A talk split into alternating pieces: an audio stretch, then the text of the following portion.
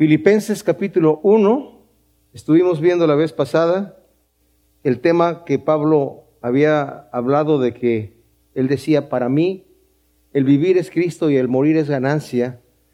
Esta carta a los filipenses, el apóstol está escribiendo a una iglesia que es muy cercana a su corazón.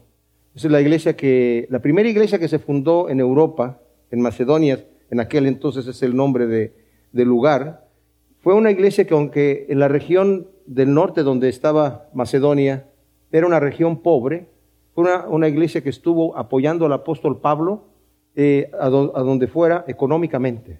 Estaban orando por él, era, eh, eh, se hizo una amistad muy especial. A tal grado que cuando Pablo descendió a la región de Acacia, donde estaba Corinto, que era una región rica, próspera, les dice a los corintios cuando les escribe, yo no quise tomar ofrendas de ustedes para que no se me acusara de que yo estoy aquí solamente por el dinero, sino que despojé a otras iglesias, a las de Macedonia, refiriéndose específicamente a la de Filipos, que era la que lo estaba apoyando. Ya, donde fuera el apóstol Pablo, ahí lo apoyaban. Vimos que hay unas personas que cuando un ministerio está prosperando, dicen, pues ahí sí hay que invertir porque Obviamente que el Señor lo está bendiciendo, pero aquel pobrecito que no le va bien, pues a, lo mejor ni el Señor lo llamó, ¿para qué lo ayudamos? Pero el apóstol Pablo, en las buenas o en las malas, los eh, filipenses lo estaban apoyando y no por ese motivo es que el apóstol tenía un aprecio especial por los filipenses, porque ya sabemos claramente que el apóstol no estaba interesado en el dinero, pero había una cercanía. Había un problema, no obstante, en la iglesia de Filipos. Había una división. Dos de las mujeres que estaban allí empezaron como a chocar, sus caracteres empezaron a chocar, y eran amigas de Pablo, eran colaboradoras de Pablo, y pues, a Pablo le pesaba tener que intervenir de esta manera, pero como es el Padre espiritual, como es el apóstol, viendo que esas divisiones cuando se causan en la iglesia, no solamente afectan a, las personas que están divididas, sino que los amigos de esas personas también toman partido, ¿verdad? Entonces al final eh, la iglesia tenía ese problema. Entonces, Pablo va a atacar ese problema, lo va a empezar a atacar, ahora que lo vamos a estudiar, pero ha venido como sugiriéndolo, ¿verdad? Estamos unidos en el amor. En el, Señor nos ha, nos ha bendecido. Estoy muy contento que ustedes ya les dijo en, el capítulo 1, ¿verdad? Del versículo 3 al versículo 11, que estuvimos estudiando al principio, que Él está intercediendo por ellos y orando para que el Señor les dé sabiduría de cómo brillar, de cómo mostrar el amor, porque Cristo dijo, cuando nos amamos unos a los otros, ¿verdad? Estamos demostrando, mostrándole a la gente que somos discípulos del Señor. Y esto lo digo por una cosa especial. Lo voy a, tal vez lo voy a repetir más adelante porque es importante que lo tengamos. De nada nos sirve a nosotros escuchar un buen mensaje o leerlo, o yo incluso predicarlo, me lo escucho a mí mismo también. De nada nos sirve que el Señor nos ministre y que, realmente estemos, wow, me habló el Señor. Pero si no lo llevamos poniendo por obra en nuestra vida, por la razón que sea, en, vez de beneficio nos hizo un perjuicio, porque ahora ya sabemos la realidad, ya sabemos qué hacer, pero no lo hacemos. ¿Verdad? Es un problema que uno tiene, por ejemplo, yo como pastor, cuando llegan personas a veces a consejería, no importa lo que uno diga, si la persona está dispuesta a escuchar y a obedecer, va a funcionar. Pero si sabe la persona solamente viene a escuchar y, no obedece, sobre todo si, si, lo que escuchó no le gustó, ¿verdad? Porque hay personas que a veces vienen a consejería y, quieren que el, consejero les diga lo que quieren oír, ¿verdad? Este, este, no, esto, esto no me gustó, yo no voy con ese consejero, voy con uno que me diga, no, si tú estás bien. Tú estás bien lo que estás haciendo, el, otro o la otra es la que está mal, ¿verdad? Entonces, como sea la situación. Bueno, Pablo aquí no toma partidismo, sino solamente está hablando, si tenemos el Espíritu de Dios, la unidad dentro de la iglesia es vital. No solamente vital para nosotros mismos como personas, es vital para mostrarle al mundo la iglesia tiene que antojársele al mundo. Fíjese, eso es importante. No se le va a antojar una iglesia carnal. Hay gente que dice, no, es que necesitamos hacer las cosas un poquito más, más tecnología en la situación, hacer las cosas más apetecibles para que la gente cuando entre diga, oh, mira, me gustó el show, me gustó, me gustó esto, me gustó toda esta situación, como el color, eh, oye, me gusta la situación, o sea, hacerlo atractivo para la gente, no se trata de ese tipo de, de atracción. ¿Saben qué? El mundo está mucho más arriba, más adelantado de donde las iglesias que están queriendo copiarlas están. Y están aburridos de esas cosas. Pero les digo una situación. Una iglesia donde hay gozo cuando hay tribulación. Una iglesia donde se aman a pesar de las diferencias. Una iglesia en donde están cantando, están apoyándose, están mostrándose el amor los unos con los otros. Va a decir la gente, oye, eso, yo quiero saber más de eso. Eso sí se me antoja, ¿verdad? Quiero estar en estos lugares. Entonces, parece que la iglesia de, de Filipo en este momento, Pablo les va a empezar a decir, ya no están siendo atractivos a la gente que están en Filipos. Por los problemas que tienen allí, una persona que se meta, digan, oye, aquí veo, veo, veo que hay hipocresía, ¿verdad? Mucha gente dice, yo no voy a la iglesia cristiana porque está llena de hipócritas.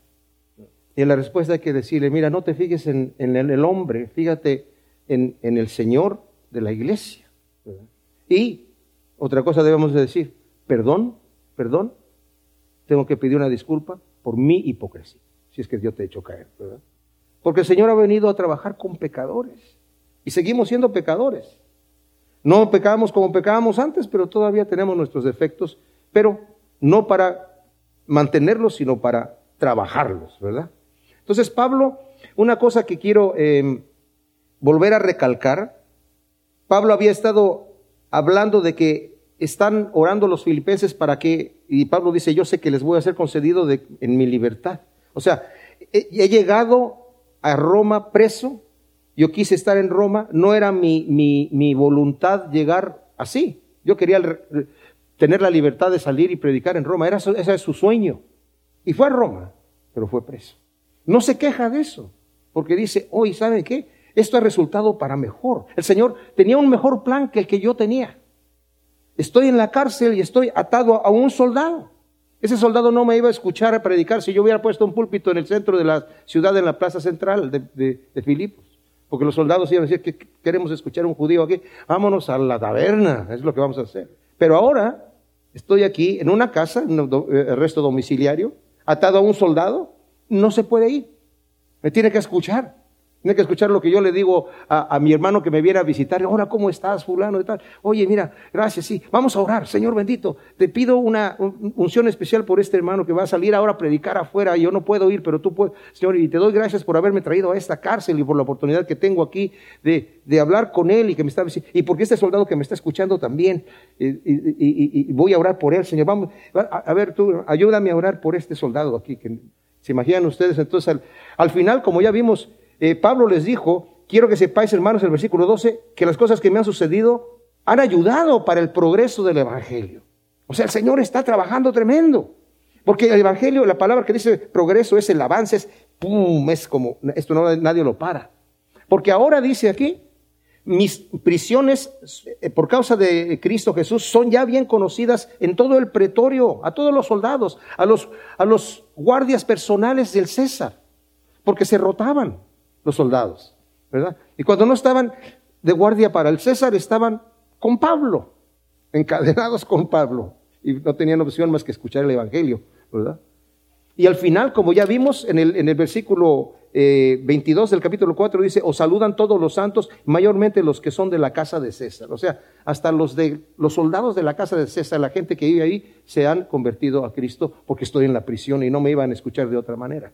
Y los hermanos aquí, los mismos cristianos que están aquí en Roma, ellos se han animado a decir, oye Pablo, mira, qué bárbaro, estás predicando, aquí en la cárcel estás teniendo un ministerio y, los soldados te están escuchando y están recibiendo al Señor, vamos a salir afuera y vamos a predicar con de nuevo. Y dice, y Cristo está siendo predicado afuera. Y dice, algunos lo, lo predican por envidia y por rivalidad, pero están predicando a Cristo. Son cristianos, son carnales, pero están predicando no otro evangelio, porque Pablo estaba en contra de eso y lo, lo, lo, condenó en, Gálatas capítulo 1, dijo, que predique otro evangelio sea maldito de Dios. No, están predicando el evangelio verdadero. Y no son falsos cristianos, no son falsos profetas, eso lo condena en 2 de Corintios capítulo 10 y 11. Son cristianos, pero son carnales. Ellos tienen sus motivos, ellos van a dar cuenta al Señor, pero el detalle es que están predicando el verdadero evangelio. Y mis amados, Eso sucede en las iglesias. Muchos pastores predican por rivalidad, pero predican el Evangelio. Hay unos que no, que no predican el verdadero Evangelio, pero hay unos que sí predican el Evangelio. Y Pablo dice, yo me gozo de cualquier manera. Así que no importa lo que me suceda a mí, ya sea que salga de libertad de aquí o no salga en libertad, yo estoy contento, pase lo que pase. O, dice, si me van a ejecutar o el Señor me, permite eh, continuar, no me interesa. Para mí el vivir es Cristo y el morir es ganancia. Eso ya lo vimos la vez pasada. Pero viene unido con esto que vamos a ver ahora. Y Pablo está gozoso porque dice, y esto es importante entre paréntesis, si para ti o para mí el vivir no es Cristo, el morir es una pérdida, no es ganancia. Porque si no es Cristo el vivir, el vivir es el dinero, el vivir es mi familia, el vivir es mi posición, el vivir es mi trabajo, el vivir es cualquier otra cosa, el fútbol, lo que sea, ¿verdad? Cualquier cosa que sea el vivir. No me quiero morir, porque para mí el vivir es eso y si muero lo pierdo, pero si para mí el vivir es Cristo, el morir es ganancia porque estoy con Él. Pablo ya había ido al tercer cielo, había sido arrebatado al tercer cielo, eso lo narra, ¿verdad? En, las cartas a los Corintios, y les dice, y vi cosas que no les he dado al hombre expresar. Entonces Pablo dice, yo ya sé a dónde voy, yo, yo, yo, si me muero estoy contentísimo, pero si no, estoy aquí para beneficio de ustedes, y ustedes para beneficio mío, y estoy también aquí trabajando para esparcir el Evangelio y eso también me va a ayudar a tener mayor galardón cuando llegue delante del Señor. Pero si el Señor me quiere llevar, está perfecto, porque para mí el vivir es Cristo. Así que dice, yo estoy aquí para beneficio de ustedes. Y terminó diciendo en el versículo 25, estoy aquí persuadido de esto que permaneceré y continuaré ayudándoos a todos vosotros para vuestro progreso y gozo en la fe. O sea, esa es, la cosa. Voy a estar ayudándolos para ese progreso y gozo. Dice, a fin de que vuestra satisfacción en Jesús el Mesías abunde a causa mía. O sea, por el hecho de que yo voy a permanecer con ustedes para tener esa, comunión, esa coinonía, que es lo que debemos tener. Para eso existe la iglesia, mis amados. Para amarnos los unos a los otros, para preocuparnos los unos a los otros. Yo les digo, si, si cualquiera de si todos nosotros dijéramos, Señor, yo voy a ir a la iglesia hoy, háblame por favor, ministra mi corazón tengo hambre y sé de ti, sería otra cosa. Porque ya venimos con el corazón hambriento. No es, voy a ver a ver qué, si me hacen reír, si me hacen bailar, si me, a ver qué pasa, ¿verdad?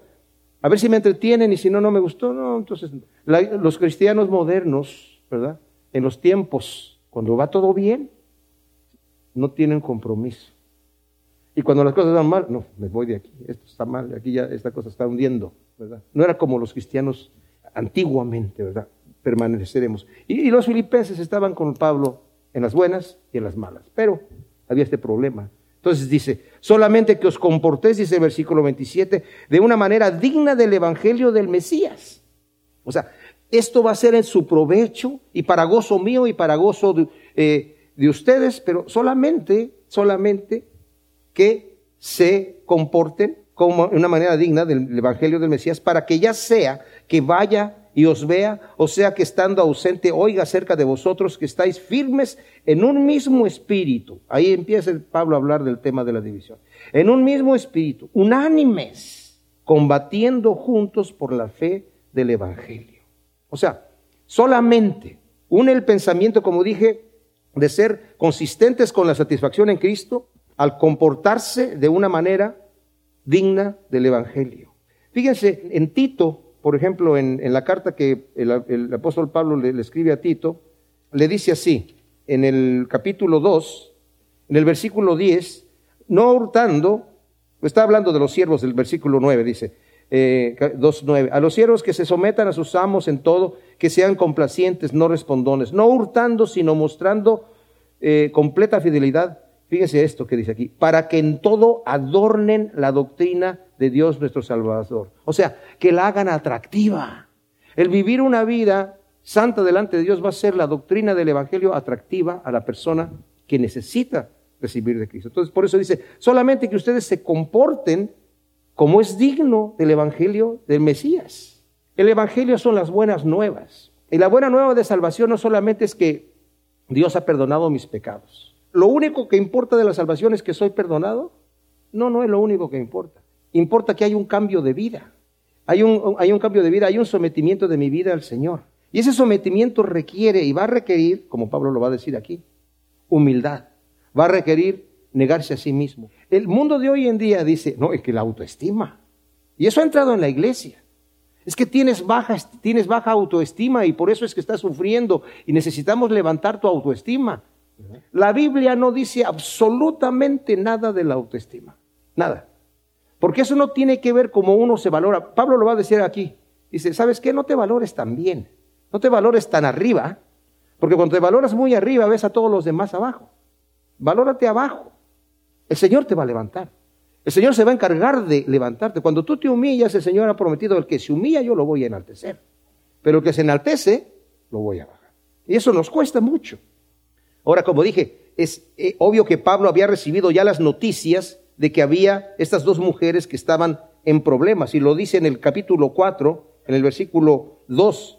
Dice, exhorto a Evodia y exhorto a Sintique a que tengan el mismo sentir en el Señor. Ciertamente te ruego también a ti, genuino colaborador, le está escribiendo a uno de los líderes allí, que las ayudes, ya que ellas lucharon juntamente conmigo en el Evangelio, también con Clemente y con los demás colaboradores míos, cuyos nombres están en el libro de la vida. O sea, estas dos mujeres son verdaderas cristianas, trabajadoras, guerreras. Estuvieron combatiendo conmigo, pero ahora tienen conflicto. Y ese conflicto está afectando a la iglesia. Porque Pablo más adelante, como dije, va a estar tocando el tema de, esa desunión que había en la iglesia y que estaba causando un mal testimonio. Por eso dice, solamente que se comportan a como es digno del Evangelio. Entonces, les exhorta a que se mantengan unánimes, dice aquí, por la lucha del Evangelio. Ya sea que yo vaya o que esté ausente, yo recibo noticias de ustedes, pero es necesario que ustedes se mantengan firmes porque la, la pelea no es entre ustedes, la pelea está allá afuera. La pelea es contra huestes espirituales. ¿Y saben qué? Las huestes espirituales están ganando la guerra cuando hay divisiones. Y no sabemos por dónde está la pelea. Yo pienso que la pelea está con aquel o con aquella, cuando la pelea está con el enemigo y está utilizando todo eso. Es que yo tengo derecho, es que ese es el derecho que yo tengo. Y cómo me viene a mí a decir, y me levantó la voz, ¿y por qué me tiene que levantar la voz? Y mira la cara que me hizo. Uh, no, no, no, ya, ya. Entonces, eh, eh, ve, la carne es, la carne es carne, ¿verdad? Entonces, Pablo, como padre espiritual de los filipenses, pues quiere recibir noticias de un buen testimonio. Ya sea que yo esté allí o que no esté, quiero escuchar que la iglesia está dando un testimonio afuera, que la gente está siendo impactada. Miren, mis amados, a veces nos imaginamos al apóstol Pablo con un hombre así muy rudo y muy acá, y tengo que trabajar, y sus cartas a veces son medio... Era un hombre apasionado, era un hombre muy amoroso como lo vemos nosotros. Apasionado sí, pero no por eso era un gritón ni una cosa, no. De hecho, a, los corintios les dice, hay unos que dicen, no, sus cartas son fuertes, pero cuando lo ves dices, ¿ese es Pablo? Sí. Mira cómo se ve. No tiene la pinta de un verdadero, así, ¿verdad? No. Y sus palabras, cuando, ¿ya viste la voz que tiene? Sus palabras, dice, y lo que dice en persona no vale absolutamente para nada. Eso es lo que estaban diciendo de Pablo en el uh, primera de, de Corintios 10, ¿verdad? 10, 10 parece que es. Entonces dice, en nada intimidados por los de afuera, por los que se oponen, eh, lo cual es para ellos evidente señal de perdición, más para vosotros de salvación, y esto de parte de Dios. Pablo les anima a enfocarse en la realidad de la lucha espiritual y no intimidarse por la oposición de afuera. Había una oposición afuera. Pero no se intimiden. No se intimiden, ¿verdad? Es más, la persecución va a venir de cualquier manera, sí o sí. Porque el Señor les dijo a sus discípulos en Juan 15, si a mí me odiaron e hicieron lo que quisieron conmigo, y ustedes también, porque me están representando a mí. Pero esa oposición y esa tribulación es para ustedes olor de salvación porque están padeciendo por el reino de Dios, pero para ellos de perdición. ¿Verdad? Ahora, como dije, como Filipos era una colonia romana y tenía privilegios especiales, pues, y adoraban al César. Una de las cosas que estaban ellos orgullosos es que tenían adoración al César. Y los cristianos no hacían esto, entonces seguramente estaban perseguidos, ¿verdad? Como lo vimos cuando leímos el capítulo 16 de Hechos, eh, en la introducción de esta eh, epístola, cuando fue fundada la iglesia allí en Filipos, ¿verdad? Los que acusaban a Pablo decían, estos señores están predicándonos aquí cosas que nosotros no, no nos es lícito hacer como siendo ciudadanos romanos. Entonces tenían este conflicto. Y Pablo eh, los exhorta a considerar la persecución como una señal, como dije yo, de salvación. Aunque, ¿saben? Esto también nos tiene que, a nosotros, eh, hablando de la persecución, hablando de las tribulaciones, porque va a decir aquí el siguiente, el siguiente versículo es importante. Porque a vosotros ha sido concedido a causa del Mesías no solo que creáis en Él, sino que también padezcáis por Él, teniendo vosotros el mismo conflicto que visteis en mí y ahora oís que está en mí. Ahora, esto, esto aparentemente es raro porque podemos ver que padecer por causa del reino de Dios es un regalo. Está bien. ¿Es para un regalo? O sea, la, el, dice, el creer en el Señor está bien, ese regalo lo recibo, pero Señor, tú me estás dando un regalo de padecer. Estaba leyendo a un comentarista que decía, si no entendemos bien lo que está diciendo aquí, podemos decir, ¿qué Dios tirano es este que le da a la gente regalos que nadie quiere? ¿Quién quiere el regalo de padecer? No queremos padecer, Señor. Muchas gracias. No lo necesitamos. Pero sí lo necesitamos, porque esos padecimientos nos van moldeando, nos van y, no solamente padecimientos necesariamente por causa del reino de Dios. Padecimientos cuando sufrimos una tragedia y encomendamos el asunto al Señor. Mis amados, esa es una batalla ganada. Tremenda. Porque muchas personas cuando les sucede algo trágico en su vida, de repente dicen, Señor, ¿cómo permitiste que esto me pasara a mí? ¿Verdad? Tu hijo. Y hay gente que deja el camino del Señor por esas cosas. Pero cuando a pesar de la tribulación, claro, la, tribulación, la persecución por causa del reino la entendemos, pero la persecución, la, tribulación, así que me viene como sentimos casi como gratis, la mala noticia de la enfermedad, eh, una tragedia que se me murió un ser querido, este, eh, me despidieron del trabajo, me quedé sin dinero. Esas cosas no las decimos, qué hacemos con eso? Si decimos, ok, Señor, como dijo el apóstol Pablo, más adelante lo va a decir. Dice, yo he aprendido a tener necesidad y a tener abundancia. He, he aprendido a tener hambre y a estar saciado. En todo he sido enseñado, todo lo puedo en Cristo que me fortalece. O sea, venga lo que venga, Señor, mientras yo te esté buscando, mientras yo estoy seguro que no me está pasando el mal porque yo me lo busqué, como dice Pedro, si estás padeciendo haciendo el bien, dale gracias a Dios porque tienes una recompensa. Pero si estás padeciendo porque es causa de tu pecado, no te quejes, tú te la buscaste, ¿verdad? Entonces, necesitamos darnos cuenta, y esa era una cosa que estaba diciendo aquí, no, no se preocupen, ustedes están siendo en este momento eh, siendo perseguidos. Enfóquense en, esa lucha y, asuman esa persecución. Es un regalo que Dios les está dando porque tiene una recompensa impresionante. El Señor dijo, bienaventurados los que padecen por causa de la, de, la justicia y los que padecen por causa del reino de Dios. Gócense y alégrense porque su galardón es extremadamente grande en los cielos. Pero además esos padecimientos nos van moldeando, están trabajando en nosotros, como dice Santiago. Gócense cuando están en diversas pruebas porque la prueba de vuestra fe produce paciencia, perseverancia, firmeza. Las pruebas vienen como ejercicio, una máquina de ejercicio espiritual para tener, darme una mejor condición espiritual. El capítulo 2 de Filipenses. Pablo ha venido hablando acerca de la bendición que es para él, ¿verdad? Esa coinonía que tiene con los filipenses, una iglesia para él muy querida. Ha venido hablando de que él está en la cárcel en Roma, él no pensó que debía estar en esa situación, él no pensó que, que, era la cosa lógica, pero lo acepta de parte de Dios.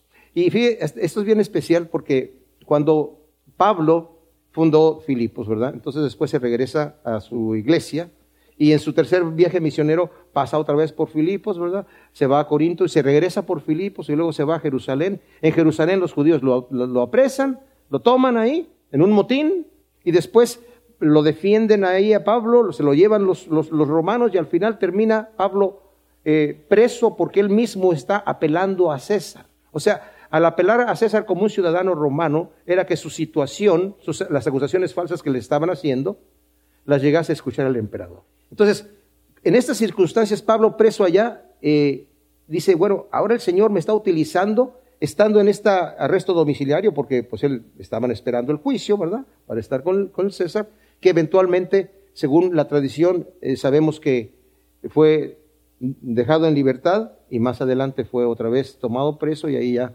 terminó su vida, ¿verdad? Y es en donde nos dice ahí en, segunda de Timoteo, ya estoy listo para ser sacrificado, ¿verdad? Señor, ya sé que el Señor ya me anunció que me van a, me va a llevar con él, dice, y he peleado la batalla, he corrido la carrera, he guardado la fe y me está siendo preparada la corona de justicia. Estoy listo para irme. Bueno, aquí también estaba listo, pero eso lo llega después. Entonces, Pablo está muy contento de todas estas cosas, pero como ve en la iglesia ese problema que había de división entre las mujeres estas que están aquí en el capítulo 4, versículo 2, exhorto a Evodia y a Sintique a que tengan el mismo sentir en el Señor.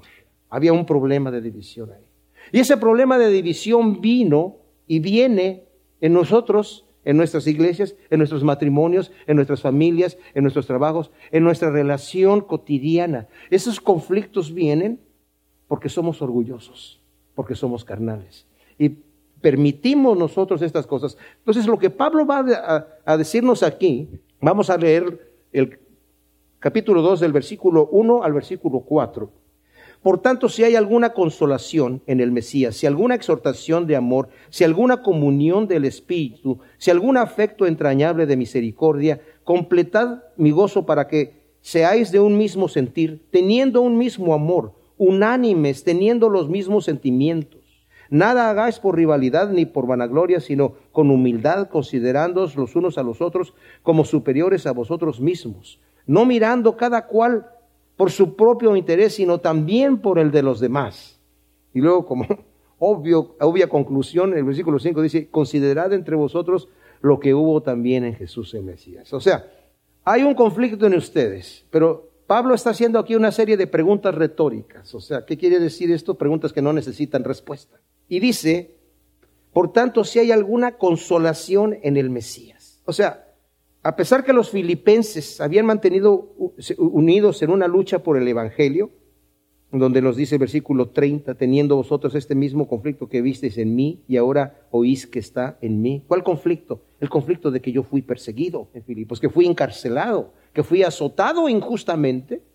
Ustedes están siendo perseguidos también, ustedes tienen ese conflicto. O sea, tienen esto en común, que están siendo perseguidos y ustedes están pasando ese conflicto, pero si hay, dice, alguna consolación en Cristo. ¿Hay consolación en Cristo? Por supuesto. Por eso dije que la pregunta es retórica. Pablo exhorta a los filipenses a animarse del consuelo. La palabra es paraclesis, que viene de la palabra eh, paracleto. Como alguien dijo, el Espíritu Santo es el consolador, pero el Señor es el que da el consuelo. El Espíritu Santo es el médico, pero el Señor Jesucristo es la medicina.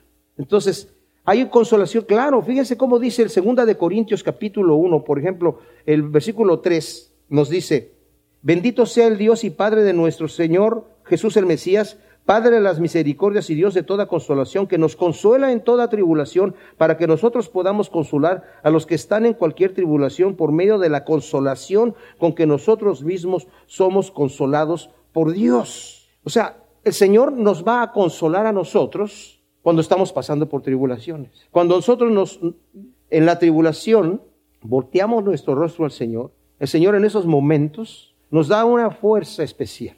Si lo volteamos no con enojo, no con, con, con, queja, sino más bien, Señor, ¿qué hago aquí? Yo creo que el Señor está más pronto a e, entrar con su consuelo que nosotros a quejarnos en el momento, si estamos dispuestos. Porque Pablo lo pone así en Romanos 8. ¿Qué me va a separar a mí del amor de Cristo Jesús? Y yo he oído gente que siempre dice, si más que vencedores en Cristo somos así, ¿verdad? Como echando porres, vamos adelante, más que, pero más que vencedores en qué? ¿En qué somos más que vencedores? No porque le vamos a pegar al diablo. Somos más que vencedores donde dice, ¿qué me separará del amor de Cristo? ¿Tribulación? ¿Persecución? ¿Angustia? El que estoy, no sé ni por qué me siento mal, pero me siento mal. ¿Peligros? ¿Muerte? Hambre, desnudez, peligro, espada. ¿Qué me va a separar? Dice, antes en todas estas cosas somos más que vencedores. En todas estas cosas, no en cualquier otra. Sí, sí vencemos a causa de Cristo muchas cosas, pero Pablo se está refiriendo a la adversidad. Que a veces decimos, ¿y por qué me vienen estas cosas a mí?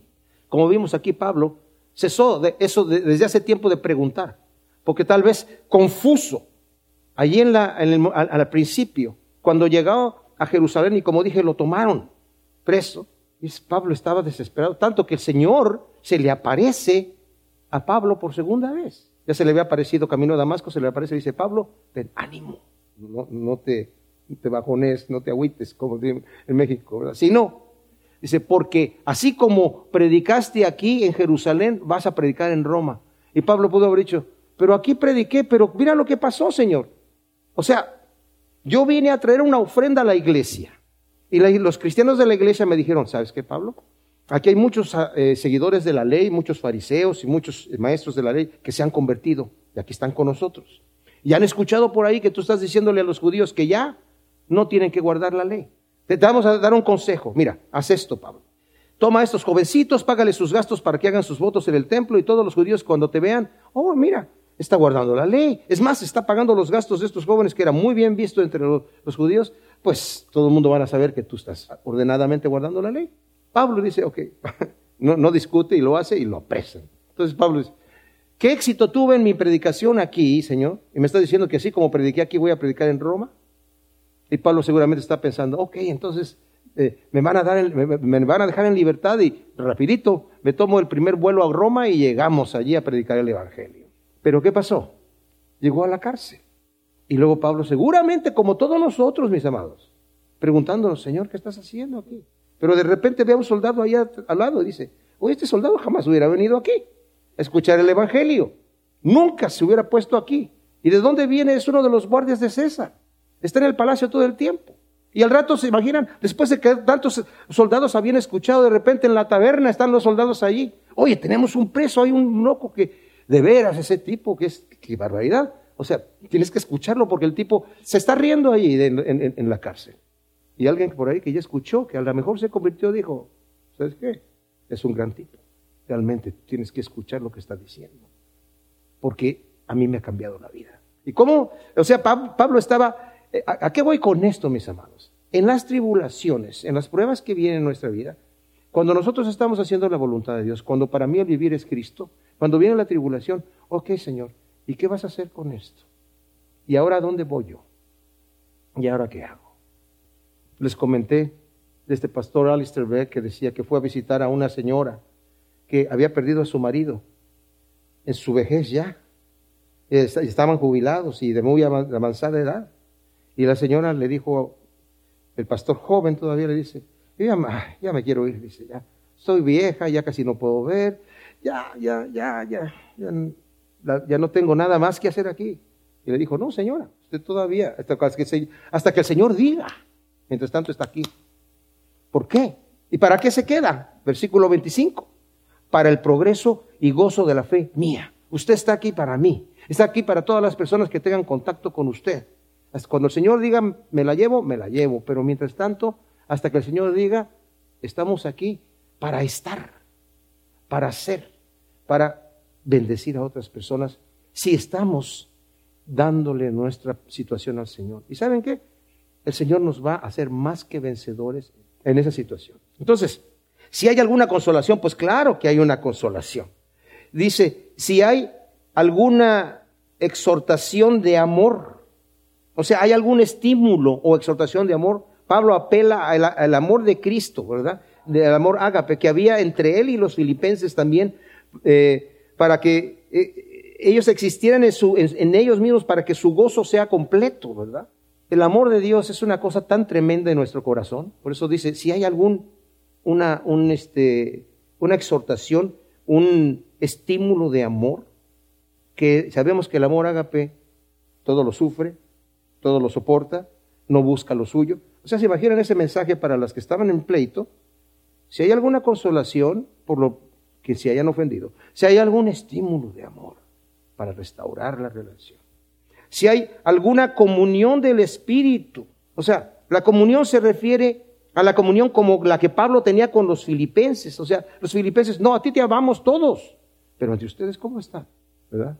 Si hay alguna comunión en el Espíritu. Tienen que experimentar Esa, ese, es el Espíritu de Dios, eh, mis amados, que nos ayuda en nuestras debilidades y que vive en nosotros. Pablo dice en Romanos 8:26, el Espíritu Santo nos ayuda en nuestras debilidades. Pues ya que nos ayuda en nuestras debilidades, en vez de estarnos quejando, ¿verdad? Y estar viendo eh, eh, la debilidad de, la otra persona, ok, Señor, venimos en esa unidad. Tiene que haber ese, ese, ese, ese deseo. Y luego dice, si algún afecto entrañable de misericordia, dice mi versión, otras versiones dice, si algún afecto entrañable, si alguna misericordia. O sea, el afecto entrañable también hace referencia al afecto que tenía Pablo con ellos, pero que es algo que tienen que tenerse entre ellos mismos. Y luego dice, si hay alguna misericordia. ¿Qué, es la misericordia? La misericordia es perdonar el agravio. La misericordia es no vengarme, aunque tenga derecho. Pues yo, es que yo tengo el derecho. No, pero el Señor dice que le des la otra mejilla. El Señor dice que, bueno, pero me va a ver la cara de tonto. Entonces la misericordia es que te vean la cara de tonto. Les digo una cosa, el Señor nos perdonó y tuvo misericordia de nosotros. Nosotros no hicimos nada para merecer esa misericordia. Es más, ni seguimos haciendo nada para seguirla mereciendo. Al contrario, lo seguimos ofendiendo. Pero la misericordia es, yo perdono y ese, ese esa perdón me va a costar a mí. Porque nuestra, la misericordia que tuvo el Señor con nosotros, rapidito lo voy a decir así, el Señor para podernos perdonar, nos pudo haber dicho, yo te perdono y, ok. Y, quién va a morir en la cruz por mis pecados? ¿Cuál moría en la cruz? ¿Para qué va a morir en la cruz? No. Yo soy Dios y yo perdono al que yo perdono y, y se calla en la boca. Hago lo que se me da la gana. Pero Dios es justo. Y la justicia es darle al que, al que hace bien, bien y al que hace mal, mal. Tú pecaste, mereces ser castigado. Yo no puedo perdonarte así nada más. Tú te robaste, tú pecaste. Alguien tiene que pagar por ese robo. Yo lo pago. Yo lo pago. Como les he dado ese ejemplo de, esa jovencita que en Arizona cometió una, infracción de tránsito y se la llevaron al, fue al tribunal y en el tribunal la juzgó el juez y el juez le puso la multa más grande que le permitía la ley. Pero en cuanto le dio la sentencia, el juez se levantó, se quitó la toga, sacó su chequera y él mismo hizo el cheque y pagó la deuda porque esa joven era su hija. O sea, no quebrantó la ley, pero pagó el precio. Y no, la misericordia que Dios ha tenido por nosotros le costó al Señor lo único que le hubiera podido costar. Dice la Escritura, yo soy Dios, ¿hay alguna cosa difícil para mí? Hay una cosa que fue muy difícil. Para La única cosa difícil para el Señor fue estando Dios en cuerpo humano en el Getsemaní. Padre mío, si es posible, pase de mí esta copa. Estoy sudando gotas de sangre. Estoy muy atribulado hasta la muerte. Estoy angustiado le dijo a sus discípulos, oren por mí. estaba en esa situación, pero no sea como yo quiero, sino como tú quieres. Y el Padre, no entendemos la, unión de la Trinidad, pero el Padre también angustiado por entregando a su Hijo. Si una cosa que le pudo haber costado a Dios, la pagó por nuestra salvación. Porque si hubiera sido oro, hace galaxias de oro, galaxias de rubíes, o sea, pero y hubo una cosa difícil y la pagó. Así, si hay alguna misericordia, es que me va a costar perdonarle el agravio es tienes que imitar a Cristo. Tienes que imitar a Cristo. Luego dice, completada mi gozo con estas cosas para que seáis de un mismo sentir, teniendo un mismo amor, unánimes, teniendo los mismos sentimientos. Pablo ya había expuesto el gozo que sentía por los filipenses, ahora les pide que completen su gozo, dejando al lado las rivalidades y fomentando la unidad. Para lograr esta unidad, como dije, y combatir las fuerzas divisorias que amenazan con impedir que el Evangelio sea atractivo, como lo vimos en Tito 2.10. Tendrán que luchar para llegar a sentir lo mismo. Ahora esto no quiere decir que seamos clones todos, ¿verdad? Tenemos que todos caminar de la misma manera, pero sí tener el mismo sentir, o sea, estar como en el mismo canal, digamos, ¿verdad? Tener amor ágape, unánime. Ese amor ágape es el amor que perdona, como dije yo, que, que, que busca. No es un amor que se siente, es un amor que se da. Es un amor que se da incluso en contra de que, se siente no darlo, pero es fruto del Espíritu Santo y todos los frutos del Espíritu Santo están en contra de la carne. Así que perdonar el agravio, mantener la unidad con gente que mm, como que me roza de la forma equivocada y digo, ay Dios mío, bueno, ok, te voy a perdonar. Vamos a seguir adelante y vamos a amarnos. Vos, Señor, dame amor por esta persona. Creemos que si hay alguna persona, está escuchando a alguien que dijo, Si tú ves a alguien allí en la iglesia, que tú dices, este, es que este hermanito es, como plomo, me cae como plomo. Entonces eh, dice, empiézalo a amar. A, una, una persona afuera que no tiene que estar en la iglesia. Empiézalo a amar y a orar por él. Y te vas a dar cuenta que el Señor te va a dar el amor, eventualmente. Al principio tú vas a estar como que, ah, y al rato, oye, pues eh, si no está tan mal, ¿verdad? Necesitaba yo un poco de plomo como para balancearme, para sentarme. Entonces, teniendo los mismos sentimientos, nada hagáis por rivalidad, y aquí es donde se mete en, la solución. Nada hagáis por rivalidad ni por vanagloria, sino con humildad, considerándoos los unos a los otros como superiores a vosotros mismos. Pablo llama la atención a la iglesia, mis amados, a examinar los motivos del corazón cuando hacemos la obra del ministerio, porque se puede caer en el error de operar carnalmente por rivalidad o vanagloria. Pablo ya lo había dicho en 2 de Corintios 11, ¿verdad?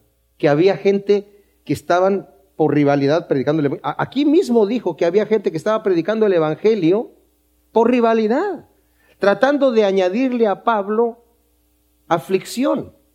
Dice, tratando de, añadir a mis cadenas. O sea, mira las cadenas de Pablo, que se las vamos a apretar para que no se salga de allí. ¿Quién se cree que es? Lo digo con vergüenza, mis amados. Pero sucede en el ministerio. Muchas veces hay pastores que no están tan interesados en que se predique el Evangelio, pero en que lo predico yo. No están tan interesados en que la obra crezca, pero que crezca a través de mi ministerio. Entonces, si el ministerio de aquel está más allá, ah, yo voy a predicar acá para crecer más que aquel, y estoy predicando el Evangelio, pero ya no lo estoy predicando por la causa del, por amor y por, como dice Pablo acá, sino por rivalidad.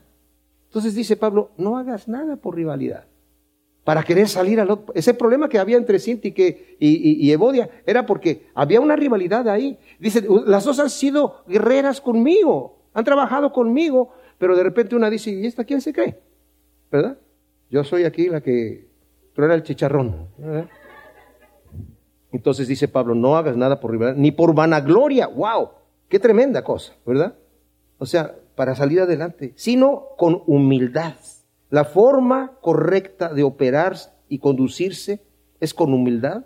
Y luego dice aquí, considerando a los demás como superiores a vosotros mismos. En una universidad había un letrero que decía, si tú vas a criticar a alguien, empieza por ti mismo y te vas a dar cuenta que de allí no vas a pasar.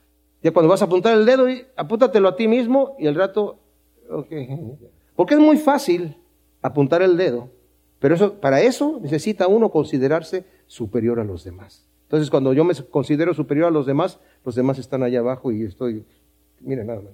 Pero cuando yo realmente me veo bajo, ahí a lo que yo les decía, la autoestima. No, no, no autoestima. Compárate con Cristo, entonces tú vas a darte cuenta. No, pues si yo, yo me doy cuenta que soy un pecador. Yo me doy cuenta quién soy. Yo cuando soy un pobre en espíritu, un mendigo en espíritu, que le digo al Señor, yo no tengo nada de lo que se necesita para ir al reino de Dios, en ese momento, y digo, Señor, yo estoy llorando, bienaventurados los que lloran porque van a, ser consolados. Lloro por mi pecado, no porque perdí un negocio, sino por mi pecado. Bienaventurados los que tienen misericordia. ¿Por qué tienen misericordia? Porque Dios me perdonó a mí.